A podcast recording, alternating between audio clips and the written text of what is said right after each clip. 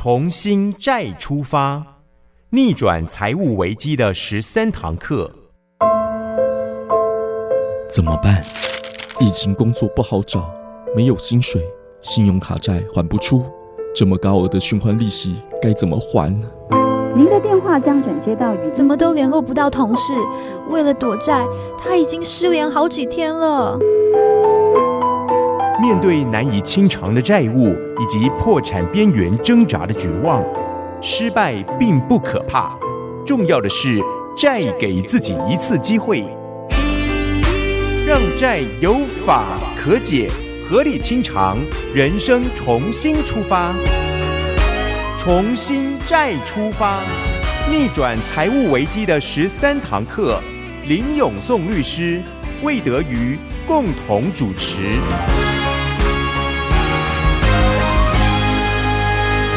亲爱的朋友，欢迎来到重新再出发。天无绝人之路，即使人有旦夕祸福，那么很多的风险是未可知的。呃，在转瞬之间，也许从一个很优渥的状况，因为突然之间社会产业的转变、家庭结构的转变。啊！突然之间，这些不可预知的风险带来自己财务上面的危险，很多人就在非常不得已的情况之下呢，扛扛着很沉重的债务，特别是双卡啊，来到了呃我们这个时代之后呢，我们很多的消费习惯也有很大的转变，那么种种的债务的问题，在重新再出发的节目当中。不断的来抽丝剥茧，我们经常的呃一再的就这些的问题更多深入的探寻和了解，期盼朋友们不管是在对于财务的管理、债务的处理啊，还有对于这个呃生活怎么样的能够经营和管理等等。甚至对于整个社会文化啊、社会环境的更深度的关心，我想在我们的节目里面都是不断的去延伸这一份关怀。重新再出发节目，我们结合法律辅助基金会、卡债受害人自救会、台北林良堂社会关怀处。嘉音电台一起来构筑这样的一个关怀的平台，期盼能够情理法兼顾，帮助大家重拾性望爱的人生。欠债不可怕，可怕的是不知道如何去解决自己钻牛角尖，过着避债的人生，始终没有办法在这样的一个泥沼当中站出来。我们期盼这个节目。所分享、所关怀、所提供的一些辅助的管道，能够帮助受害人找到出路。好，在今天的节目呢，我们邀请到的有呃曾经啊有理债的呃这样的一个过程啊债务人的个案，那么他已经成功的解决他的债务问题，那就是陈学文先生。陈先生你好。大家好，我是陈学文，是还有我们的共同主持人林永松律师，林律师您好，各位听众大家好，以及辅仁大学社会学系的吴宗生吴老师副教授哈，呃，大家好，我是吴宗生，好，我们就请学文啊陈先生来跟我们谈一谈，你当初是怎么样积欠了这样的一个可怕的债务？啊，那个。在九十七年的时候，因为这属于是一个家族的一个传统产业的一个公司，那其实是很久的一个很老的一个公司了，经营了四十几年哈。那其实也做的非常的在本岛的生意也做的非常完整哈，因为传统产业嘛，那遇到算是遇到比较瓶颈，所以在九七年的时候就倒闭了。那倒闭的时候，因为我是属于比较属于。呃，生产制造跟营销的部分，所以对于公司的整个内部的财务的部分，我比较没有那么清楚。所以等我收到说啊，公司要倒闭，其实我我兄弟姐妹来跟我说啊，公司决定要收掉的时候，其实已经距离公司要收到大概剩一两个月，啊，就是基本上已经走到走不下去的时候。那当然，他们就是可能有出国的啦，有安排一些呃后路这样子。那因为当时我就是觉得说，因为就是留在台北嘛，因为我也结婚有小孩，所以我就留在台北。那所以后来这个，因为我是属于公司的，因为家族产业，所以变成是公司的股东之一。那父亲其实已经那时候已经年纪比较大了，所以后来他们就公司就倒了。倒了以后呢，那因为就债务就在这当中，债务就变成是落在我的身上。当时公司倒闭金额是蛮高的，以个人来说是蛮高的，一两两亿多吧。那哇，两亿多，那里哦面大概有银行借款，大概是一亿多。嗯那后来就是有一些法拍，就是拍拍卖掉公司的资产，那大概最后剩下债务一些，大概是一千两百多万，嗯呃，一千两百多万对。然后一千两百多万后来是因为他们找不到其他人要负责嘛，所以后来就来找我，就是挂在我的身上，所以那个债务就变成是挂在我的身上了。嗯嗯。那学文，请问一下，你这个债务是企业金融呢，还是消费金融？应该算是信用呃信信用贷款，信用贷款，信用贷款，嗯嗯，是好。那所以这是一千两百多万。那接下来它延续了多少年？那一直到我呃中间，我其实我去，我后来第一次听到法律辅助基金会这个管道的时候，我有去申请。那其实当时我去申请的时候，大概是一百零零一年。嗯那因为那时候其实就真的就是卡在那个营业未，就是公司未未未超过五年，所以五年要五年超过五年才能申请嘛。所以当时其实第一次申请是没有过的，啊，就没有没有打没有成功送件就没有成功。那后来呃中间到一百零四年的时候，我才又送了第二次去申请了第二次。那这一次其实很快，就是在一百零五年就把资料整理好就送件了。那我在隔年一百零六年的五月就裁定不完全免责。所谓不完全免责是怎样的一种情形？嗯，不完全免责。好，我们要请到累积了一些呃法律上面的问题，要请教这个林永松律师。什么叫做不完全免责？嗯呃，刚才陈先生讲的意思是说，清算呃就是在卖财产，那免责就是不用还。可是呃，为什么会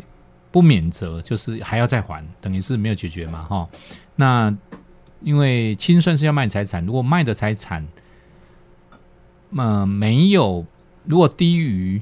呃申请清算前两年的余额的话，要补足那个余额，什么意思哈？譬如说我一个月赚三万块啊，我可以剩下一万块，依照法律的设呃计算是一万块，那两年就二十四万。如果我卖的财产是只有二十万，请你补四万来，在四万没有补来之前，你是不免责；补了四万就免责。你都没有财产，你的财产是零，那你要补二十四万，二十万补来就免责。意思是这样，那我们都通通称一三三条，那是条号啦，我们都说一三三，因为只有两条而已，一个一三三，一个一三四，一三四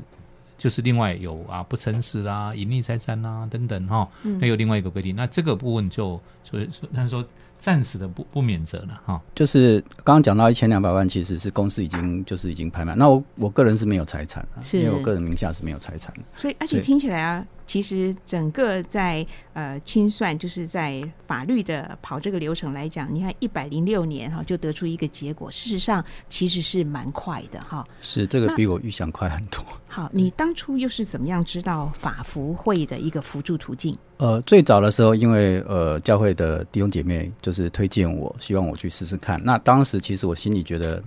不可能嘛，就是因为欠债这个东西怎么可能？其实我呃中间当然呃一路走来，当然这是整个债务的过程啊。那当然，其实在生活面，其实每天都是要面对的。其实我中间有三年是没有工作的，就是因为有一些呃不不正确的资讯，所以我们会觉得会有恐惧，就是没有去工作，可能怕因为工作会被找到啊，或者被催债？对，那后来呃去有去从事保险那个保全业啊，也是因为保全业可能可以领现金啊，哦，这可能在在上一集那个老师跟律师他们都有提到，所以中间其实很多过程其实都是一样的了哈。嗯，那其实到一百零六一百六年送件的时候，我的债务金额已经到一千八百万了，就是利息加上去已经一千八百万了。所以其实我送件的时候是一千八百万，所以我理那个不完全免责是呃，就是一千八百万的金额是不完全免责的。是是，对，那后来裁定是就是要在两年内就是清偿十五万的债务这样子，嗯，所以后来是在两年内就是想办法去还十五万的债务。是对，所以在一百零八年，就是我有就是还掉这个债务，然后有送免责的申请，嗯然后在一百零八年的八月就裁定免责，哦，所以蛮快的。然后一百零九年就去年去年的年初就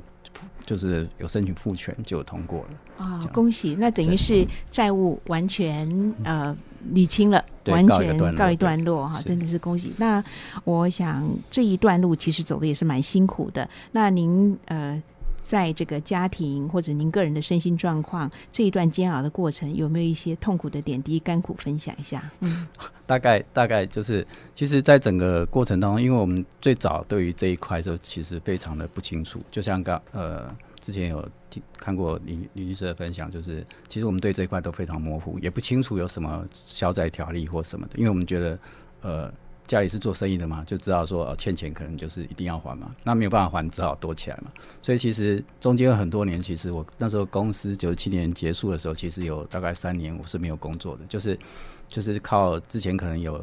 卖一些金子啊或怎么样，就是类似这样子过日子。嗯，就躲啦。对对对，然后住的房子就是很老的房子，就是家里老房子嘛，那住到断水断电，然后哦 你就不得已嘛，然后就去搬到可能比较隐秘的社区或怎么样，就是嗯至少如果有人来要债，你不会被他找到嘛。嗯，就类似这样，就是有这样的一个过程。那其实到后来就是呃一百零一百年的时候，后来就是信主了嘛。嗯那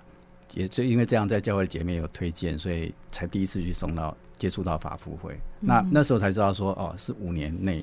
所以后来一百零四年我才去送第二次，是也是透过那时候已经有社会关怀处也在接触这个事情，所以后来透过社会关怀处，台北林良堂的呃社会关怀处那那个窗口那边邢金姐她介绍，所以她嗯帮忙就是协助，所以后来才顺利的在整个过程中，就是这个案子才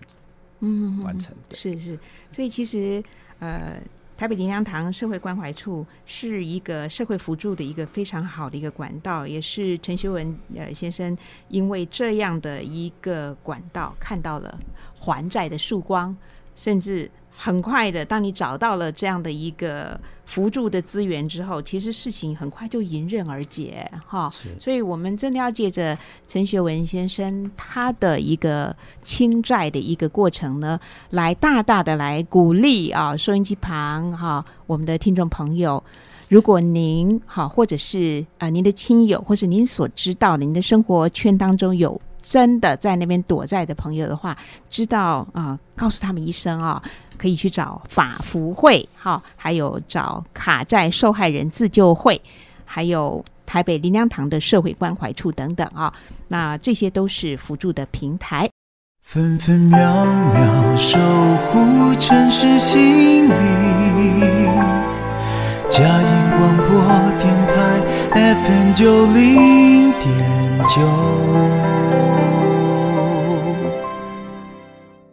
刚刚听到了陈学文先生他分享他避债的过程，原本好端端的呃经营一个呃传统产业一个一个公司，我现在很好奇，就是这个传统产业是因为社会的需求转型吗才倒闭，还是有些什么样的经营上的原因？呃，因为当当然社会方面也有一些影响，可是因为我们公司因为做了很久了，所以其实是属于印刷产业哈，所以其实、呃还蛮大的，所以嗯。基本上呃我觉得最重要是因为它属于有限公司，它不是一个股份有限公司，所以它基本上资金来源是有限的，那又是自家营业，所以其实内控就没有做得很好，我觉得这个内内外因素都有啦。哎哦，好好好好，所以其实呃，这也跟产业的一个经营哈、公司的管理啊，还有从传统一直到很多现代社会的一些产业的变迁啊、这些挑战等等，呃，通通都是一些风险，通通都是一些挑战。好，那呃，我们刚刚听了呃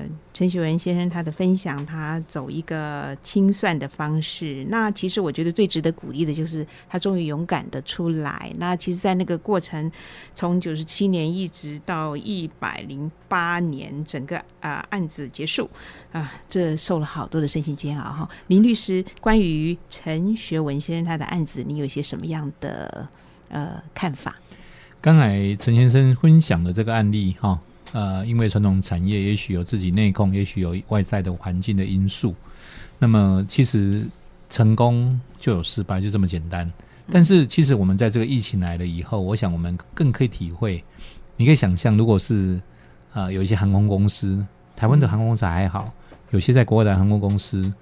呃，机师跟啊这空务员都是很高薪呐、但呃有不少人就就失去工作啊。那他中途再去找工作，很难找到这么高的薪水的工作。这个这个转变，这个变化，有时候是，诶、在前两年可能想不到的事情哈。嗯所以，所以这个是要讲，就是说，哎，我想这个家族公司要这样，也有时候也不是你能够控制的哈。第二个问题是说，在刚才他讲的那个金额，然后他原来呃，可能呃，这个公司的这些财产拍卖之后，还有一千两百万。嗯，那基本上我们这个消费者债务清理条例就有一个规定，就是说，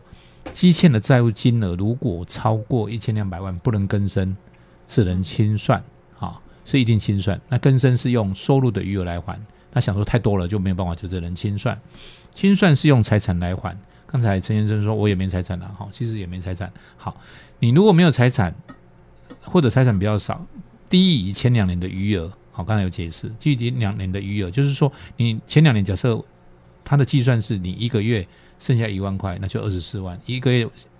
哎剩下五千块，那就是十二万，好，这样算。好，那你卖的钱要补这个部分，那呃超过一千两万不就只能清算不能更生？那刚才他讲的那个部分，就是一直我们在讨论，就是说，如果你是公司的呃经营者啊，就是说你的营业额如果超过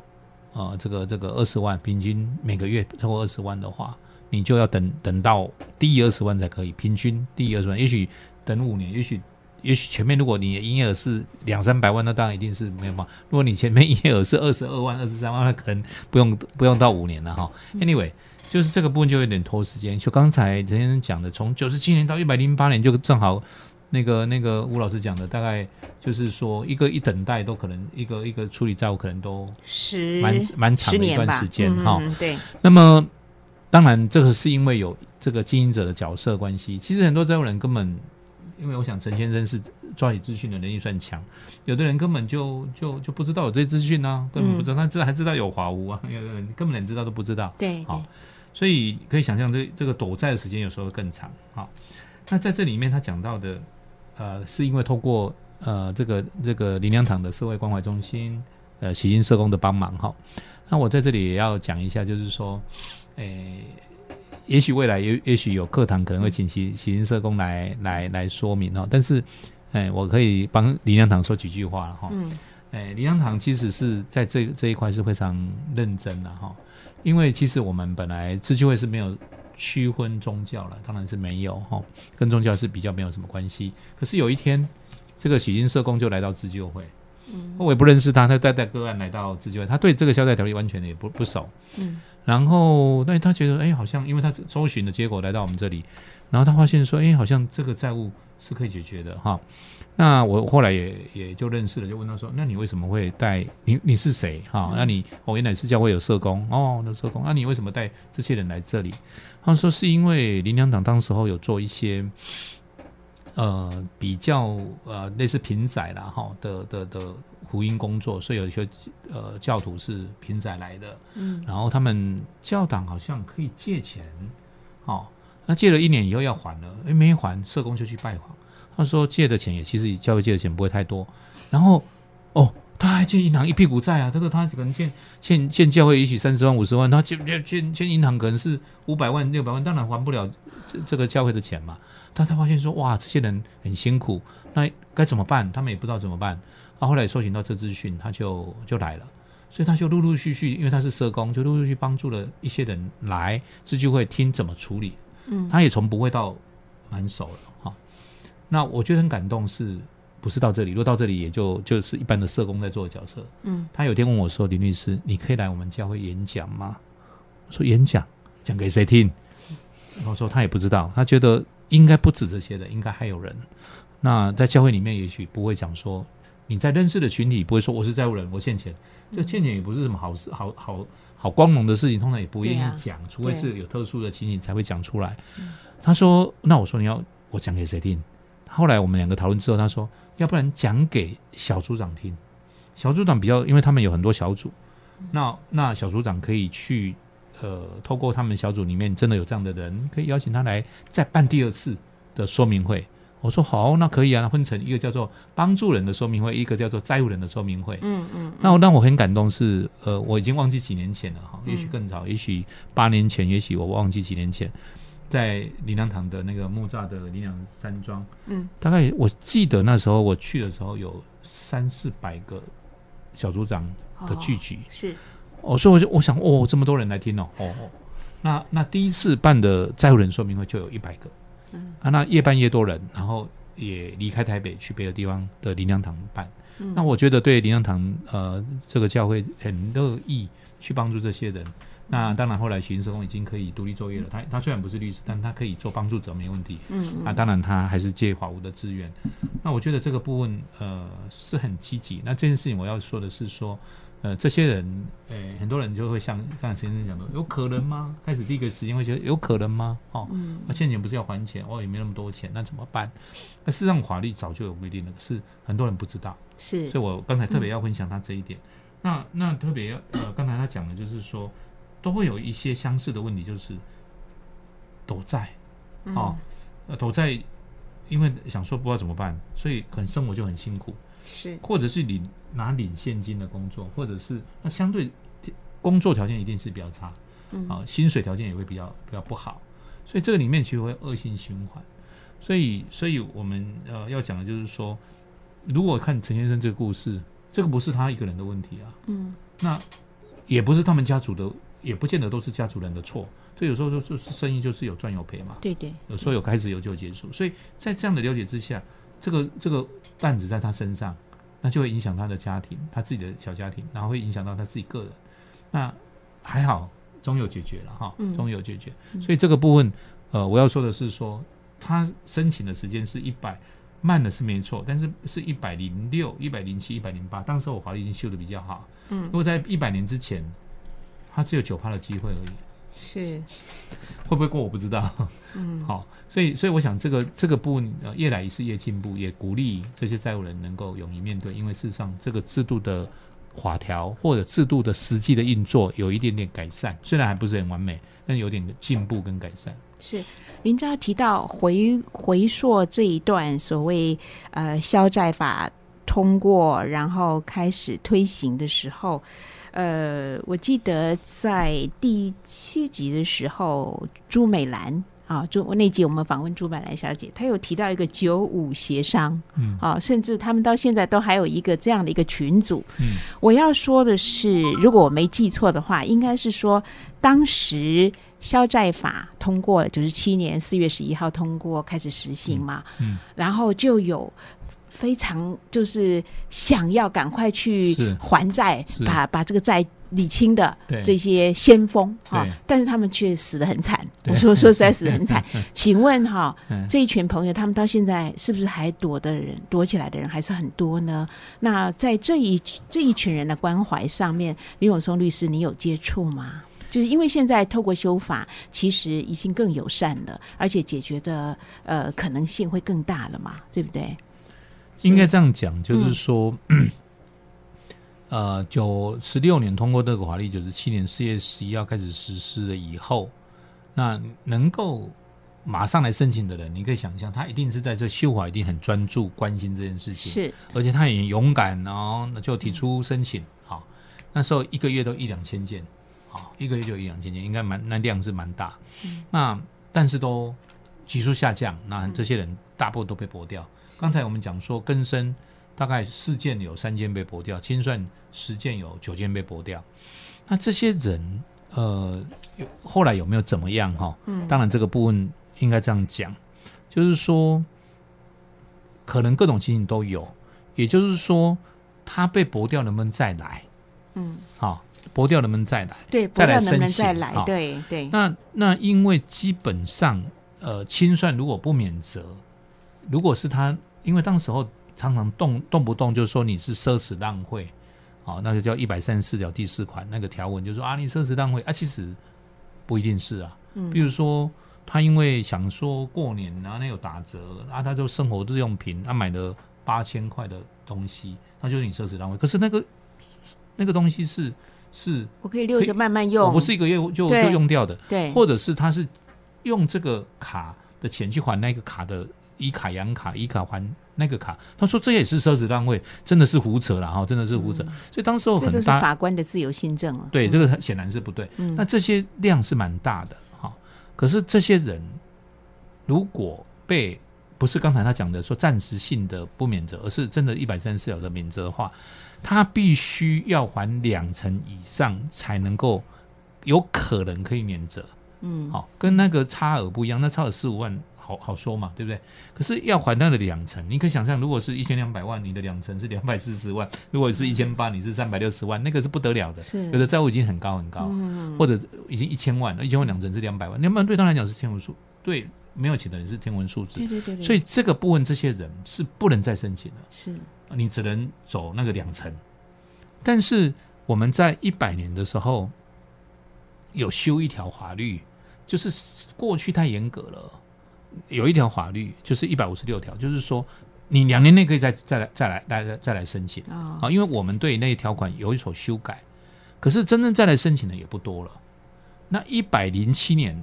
我们也那个条款又再修改，我们又说你两年内可以再再出来，但其实有出来，但不见得那么多。哦好，那当然也有一些没有，不是清算不免责，而是在程序上就被驳掉。其实很多人是在程序就被干掉，程序被驳掉的反而可以再申请，嗯可以，他他不受限制。但程序被驳掉的人，诶、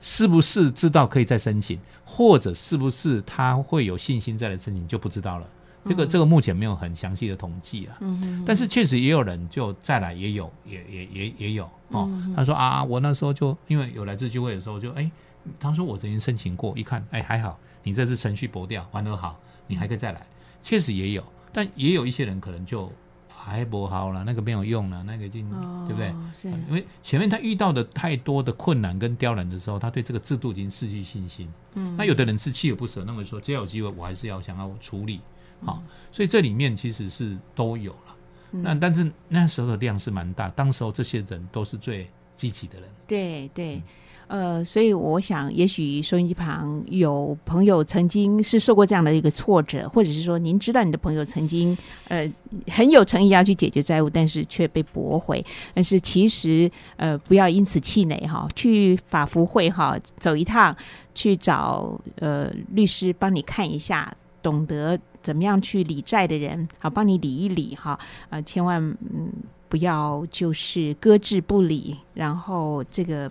还是要勇敢的面对，给自己重新再出发哈。FM 九零点九，Everywhere Every Moment，分秒守护城市心灵，佳音广播电台为爱守护你。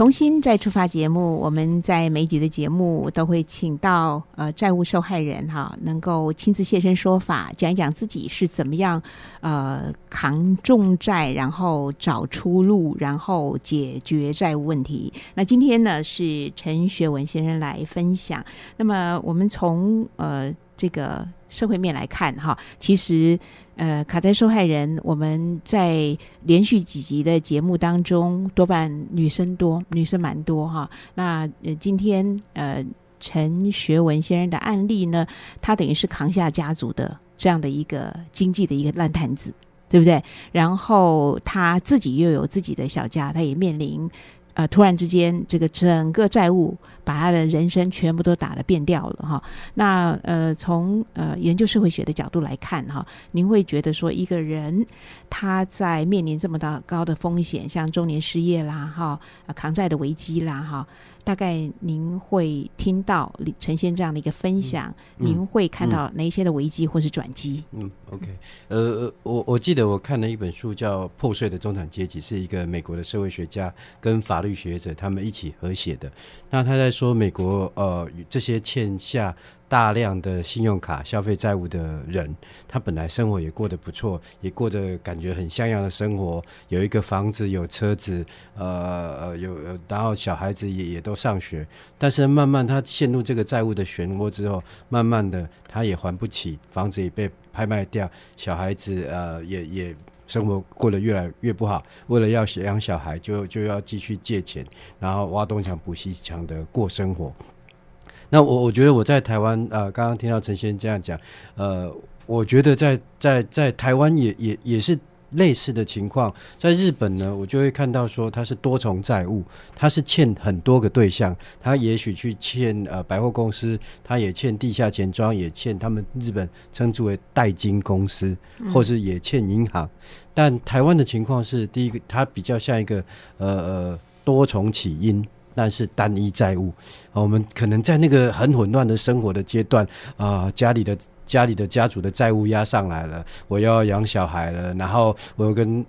呃呃呃伴侣吵架了，然后很多的事情都很烦，然后账单又来了，那一阵子全全部的事情都搞在一起，一团混乱。然后他最后我就我我就刷嘛，反正很方便，我就刷，然后或者是我我继承这个债务我就做嘛，然后他就会被集中在。一两个地方就是多重起因，然后单一债务。那这个起因是由家族而起的哦，然后但是它集中在某一两个地方。那这件事情其实非常有趣啦，就是就是就是也也也是社会学，但是呃，我自己觉得有趣的是，就是我们在看待呃，当有人有挫折、有失败、有失落，他滑落或跌倒的时候，呃，那个故事是千千百种的。但成功的道路只有一条，好像我们都会看到哦，那个人成功了，那个人怎么样？那个人赚好多钱，那个人有多高的社会位置？那个人呃，是不是是一个多么让人敬仰的人？可是失败者他有那么多因素，那我们不会去在乎失败者到底啊。呃怎么失败了？随便你，你可能呃呃跟家里吵架，可能跟跟呃家族有问题，可能你的小孩子有一个先天疾病，可能你是一个残障人士，可啊，或者是说你就是奢侈浪费，你就是个个性不好。我们开始去去指责他，然后因此在整个社会的价值观跟制度里面，我们就很难去用比较正面的角度去对待对待这些跌落的人、跌倒人或失败的人。然后呃，比如说像呈现例子，其实他刚刚有一段没有讲，我自己非常有兴趣的是，他在颠沛流离那几年到底是怎么活过来的？他在呈现的例子是非常非常特殊的，他的老婆没有离开，哦，他的小孩子也受着正常的教育。其实多数的我看到的，他们第三条、第四条就是婚姻破碎了，家庭破碎了，对，或一开始是想哎假离婚，我们躲一下债务好了。然后说我们一起过下去吧。哦，我我我我印象很深刻是那时候林律师在开始发起这个运动的时候，我看到一个新闻，让我呃觉得这件事情应该要有人做，就是就是在三重跟新庄的那个合体的运动公园，有一对夫妇，他们也是负债，然后他们是开开便利超商，然后那个最后那个太太是呃找自己的弟弟去找枪手来，呃呃杀掉自己。然后设计成自杀的样子，然后去用理赔金来还债。嗯，后来后来整个事情爆开嘛，就就完全没有处理，反而自己也过世了。然后然后呃，社会的悲剧。对，嗯，我我那时候在想一个问题是，这个人他有困难，每个人都有成功失败，不会永远都成功。那我们假设我们说我们是一个失败者，我们曾经失败好了。我们这个社会这个社会制度为什么没有办法给失败者一一条路一个门呢？啊，所以那时候就就加入。那那当然，陈先生这个这个例子也是一样。呃，在这两三年你一定非常痛苦，然后躲着，很怕很怕被人找到，但是也运气很好。呃呃，太太还是支持你，小孩子还不错。那还有人跟你说哦，我们社会处有辅导，多数的人是不知道这个资讯的，嗯，因为他在躲的那几年，他是封闭自己的，他是像躲在一个洞里面一样。然后我我只要过着我的生活，我这个事情已经烂掉了，我不想处理了。然后那是一个焦虑的状态。那所以这一点我觉得很特别啊。总的来说就是呃呃，第一个是我觉得呃那个这是一个。中产阶级滑落的现象，呃，不，如果这一系列听下来，大家都过得很不错，然后突然有债务，然后就往下掉，那可是这个中产阶级的滑落是有个制度陷阱的，也就是说，在制度上我们有设计不好的地方，然后让大家不能很好的站好，哦，站回来，哦，那那第二个就是我我我觉得陈先生的意志力非常呃非常坚强，也得到很多的这个支持，呃。也甚至可以说是幸运的。在我，我们听过几百个案例，并并不是每一个都这么幸运。他在躲的过程当中就已经完全被摧毁了，他就他就地下化了，他就也不会再出现了。呃，刚刚主持人问的一个事情说，那还有多少人，他们为什么不能出来处理的？因为他已经躲在那个状态，他不，他也不会再去接触这个资讯了。是是啊、那是犹如陷入了那个债务的黑洞，或者是他生命的光景已经消沉到陷入那种生命的黑洞，那是非常可怕。但是我想，嗯，刚刚陈先生有特别提到信仰的力量，哈、那么还有就是家人的一个，特别是太太对你的支持，要不要讲几句感这样感恩的话？因为 其实那个上一集节目里面那个吴老师有提到哈，说会办假离婚啊，或其实这个我都经历过了哈。那其实当时我还没有信主了，那就是心中还是有那个恐惧，就会觉得说啊，那个到时候怕一拖累，因为那时候对法律也不是很清楚，不知道说当那时候可能还没有夫妻分开了哈，就是当时也有这样的考量，所以有的确去办了假离婚。那后来当然我们又重新再重新办了结婚回来哈。那当然这个很感谢他的支持了哈。那至于说那个中间可能就是。呃，三年，我刚刚有提到，就是有三年是没有工作，因为就恐惧嘛，想说工作你就是需要保劳保，就是会被找到，然后就是会 会有人来要债，所以当时其实是躲了三年。那三年之后，因为后来因为实在是过不下去了，所以后来就是呃有做一些杂就是零工的工作，那后来就是接触到保全的工作，所以后来开始去做保全业。那保全业因为保全其实我也接触到，现在也接触到很多保全的同仁，其实他们是有负债的，他们就在躲债，所以那因为保全公司常常又是非常的呃严严苛啊，对对对，同仁其实有时候现在当然好一些哈，那早期其实保全公司非常的苛刻苛刻，工时很长，薪资很低。是。那当然呃，我算是个人是像吴老师讲的是比较幸运的，其实我呃当时小孩子其实还小，所以呃到现在小孩子都已经大学了。所以其实这中间这十年来，其实改变了很多。那呃，我们也都可以在生活当中就可以发现说，其实我们生活是越来越好的，因为嗯呃一直在在在处理债务的当中，其实我们也是呃整个整个生活也是也获得改善的。就是当啊从事保全公保全公司开始，然后中间不断的经营，那现在是从事物管工作，就是呃也比较能够正常的生活啊。嗯所以其实当中其实这个信仰的力量其实是很很重要的，因为在等待的当中，其实你不知道什么时候会有结果，所以这中间这十年，其实虽然它是有进度，可是它很慢。就像啊，比如说你可能要花一年的时间收集资料，你可能要花一年的时间去等待它的结果，嗯那中间还不断要补件，所以你每次有收到文件来或者收到通知说你要补件的时候，你其实心里是很煎熬的啊，因为有时候有呃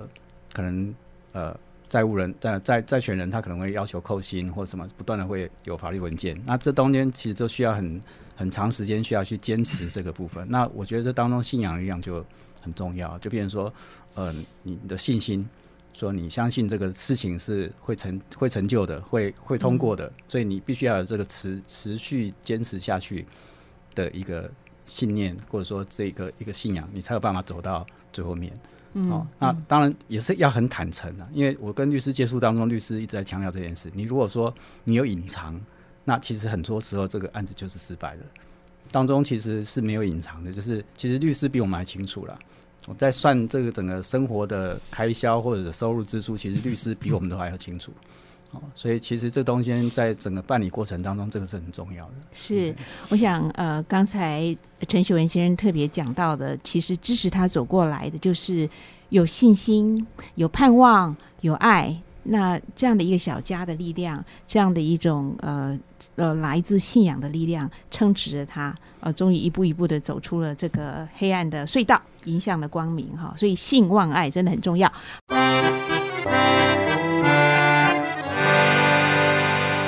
里有星星、盼望和爱，分享喜乐、祝福、平安，分秒守护城市心灵。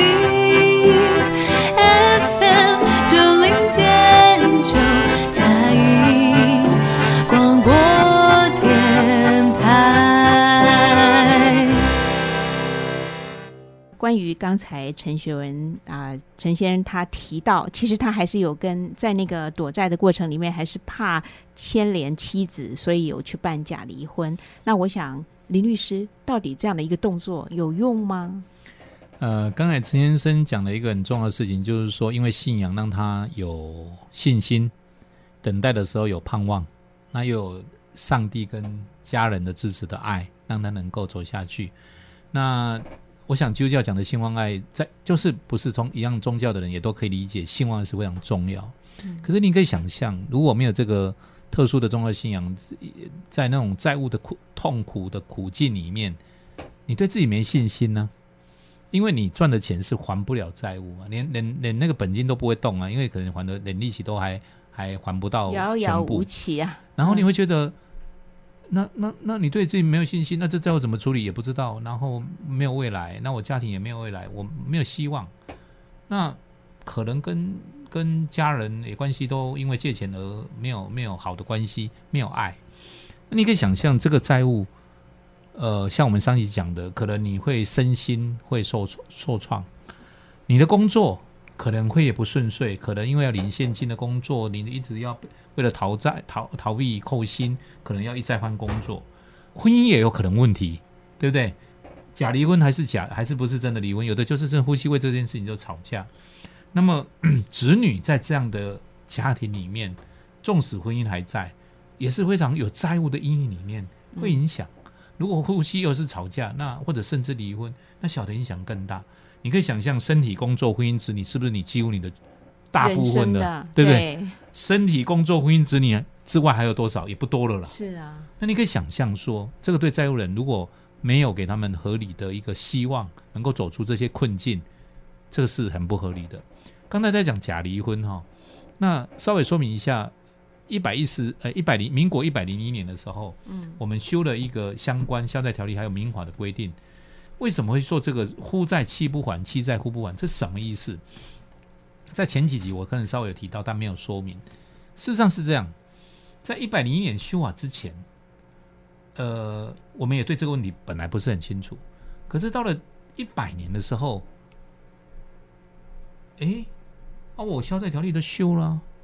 啊但是为什么常常是夫妻一起来自救会？那好像只有一方有债务，另外一方其实没有。嗯，他两个会私下来跟我讲，啊，比如招人就跟我讲说啊，我现在有点麻烦啊，因为因为我现在啊，我我也没有跟我太太讲清楚啊，啊，我太太有一个我们自己自用的房子啊，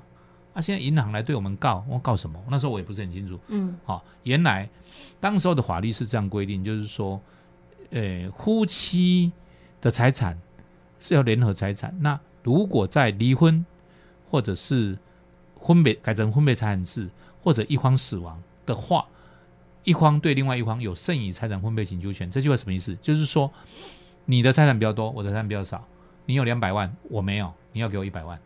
我可以请求一百万。什么时候？平常没有这个问题，是离婚的时候，或者是呃改成婚配财产制的时候，或者是一方死亡的时候。那那因为银行就知道这一发现这条很好用，所以来告告什么？代理债务人来改成婚配财产制，然后再告另外第二次的诉讼，代理债务人，比如先生是债务人，来要那一半。那当然就说啊，什么？你有欠债，或者你跟我讲欠债才两百万，现在怎么变成四百万？好，还不打紧，我们自己自用的房子四百万，我要给他两百万，我房子能够拆一半给他吗？那我不是晚了吗？我没有房子啊！哇，那太太有私底下跑来跟我讲说，你你意思我怎么办？我怎么办？好，那那先生，那我第一个时间查一下法条，说，诶，银行做的没错啊。第一个时间我坦白讲，我没有什么感觉。那第二对又来了，第三对又来，我说，诶，这个不合理啊，这怎么合理嘞？为什么太太的房子要配偶的房子为什么要来一起负责？那法律就是这么规定。那简单讲就是说，夫妻的这种剩余财产分配请求权，银行就来代位债务人来要来告，改成分配财产制，改成哎改成分配财产制，然后再告一个诉讼要一半。那因为你债务人已经是零了嘛，你你没有已经是没有财产，一定是零，所以那个四百万你可以要要要两百万。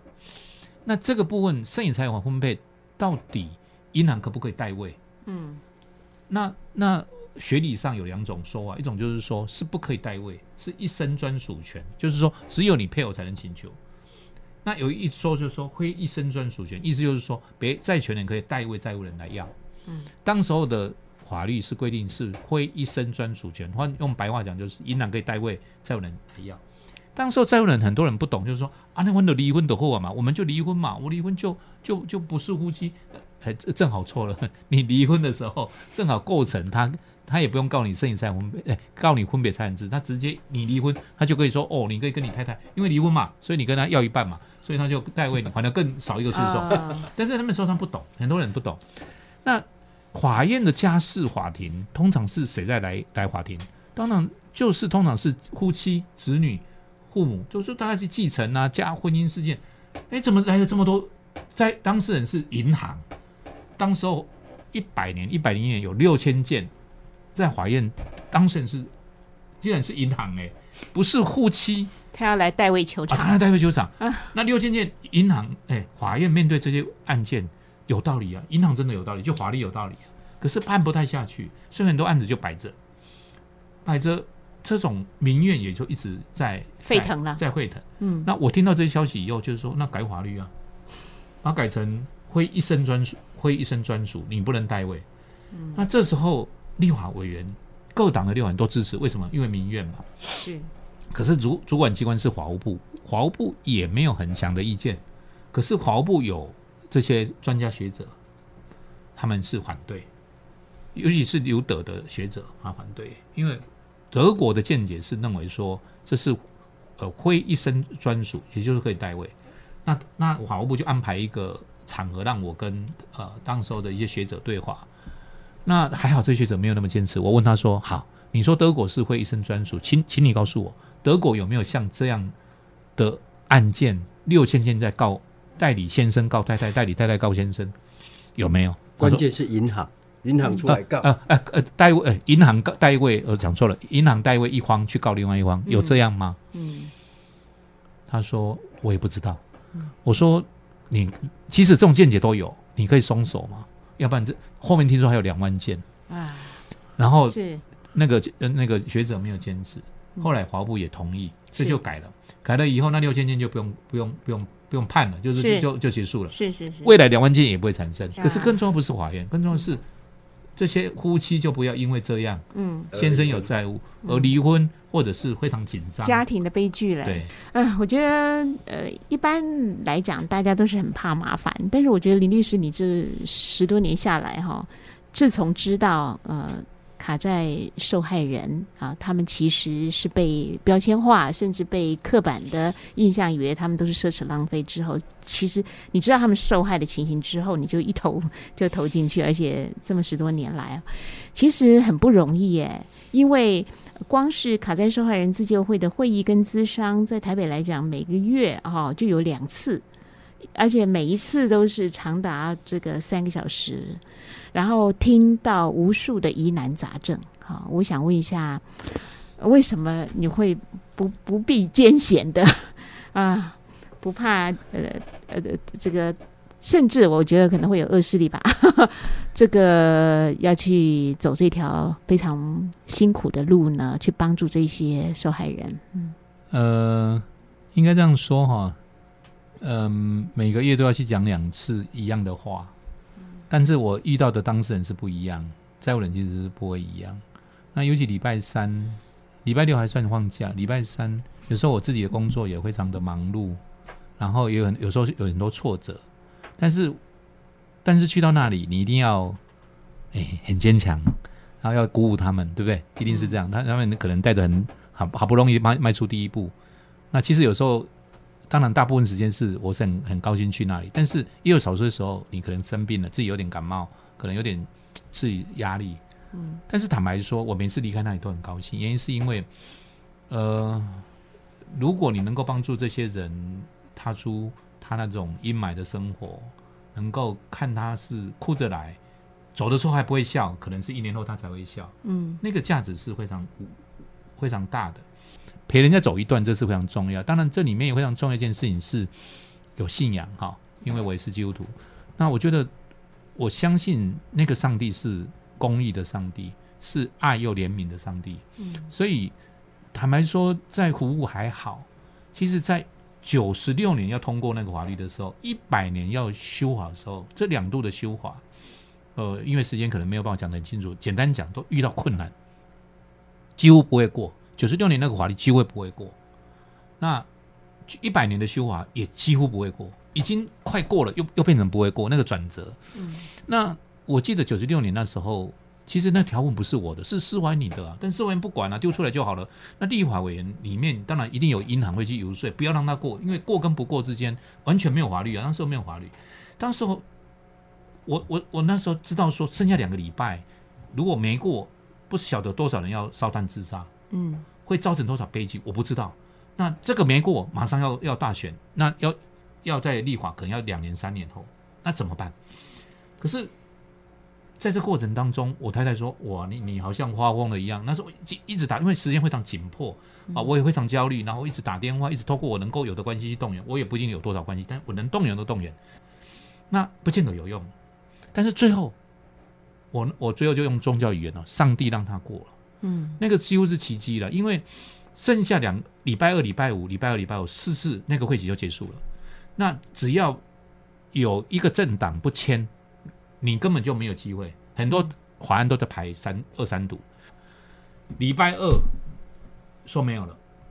既然隔三天礼拜五就三读通过，是中间他们两党就开始连接连起来，然后开始协商条文、一些条文，哎，终于谈成。对我来讲，我觉得那是奇迹，是如果用宗教语言叫神迹了。是一百年修法，这个改变从二十五趴变成六十几趴，这个是一个很大转变。那我觉得这过程里面，你要问我，我觉得如果坚持，或者是说去呃，应该不是我的事。有人在问我说：“李律师，你有欠债务吗？”我没有啊、但是我要说的是，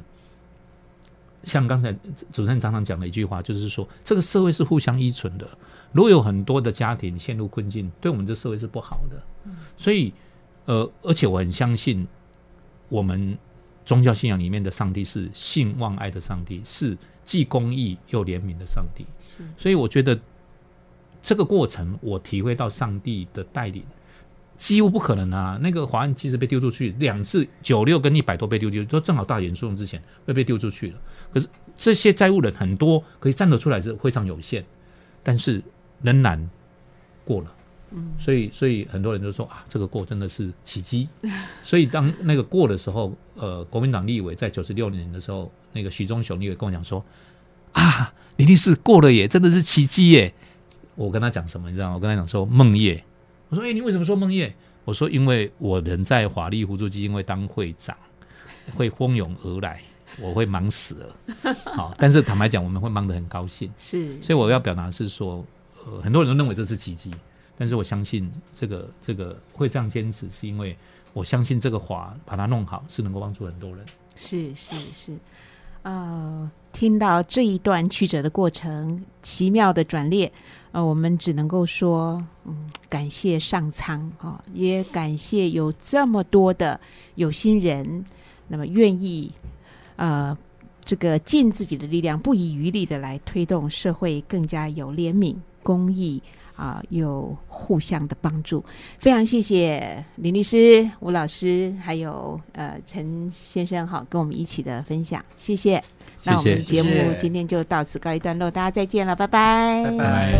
以上节目由佳音电台、法律辅助基金会、卡债受害人自救会、台北林良堂社会关怀处联合制播。债务问题有法可解，欢迎拨打法服全国专线四一二八五一八四一二八五一八，帮你一把。手机拨打请加零二，法服会将免费提供律师咨询服务。卡债受害人自救会，勇敢自救，积极争取债务人生存权。零九三三九二二九八四，零九三三九二二九八四。台北林良堂社会关怀处长期陪伴关怀债务朋友，零二二三六九五五二零，零二二三六九五五二零。佳音乐联播网分秒守护城市心灵，让我们陪您走一段人生，重新再出发。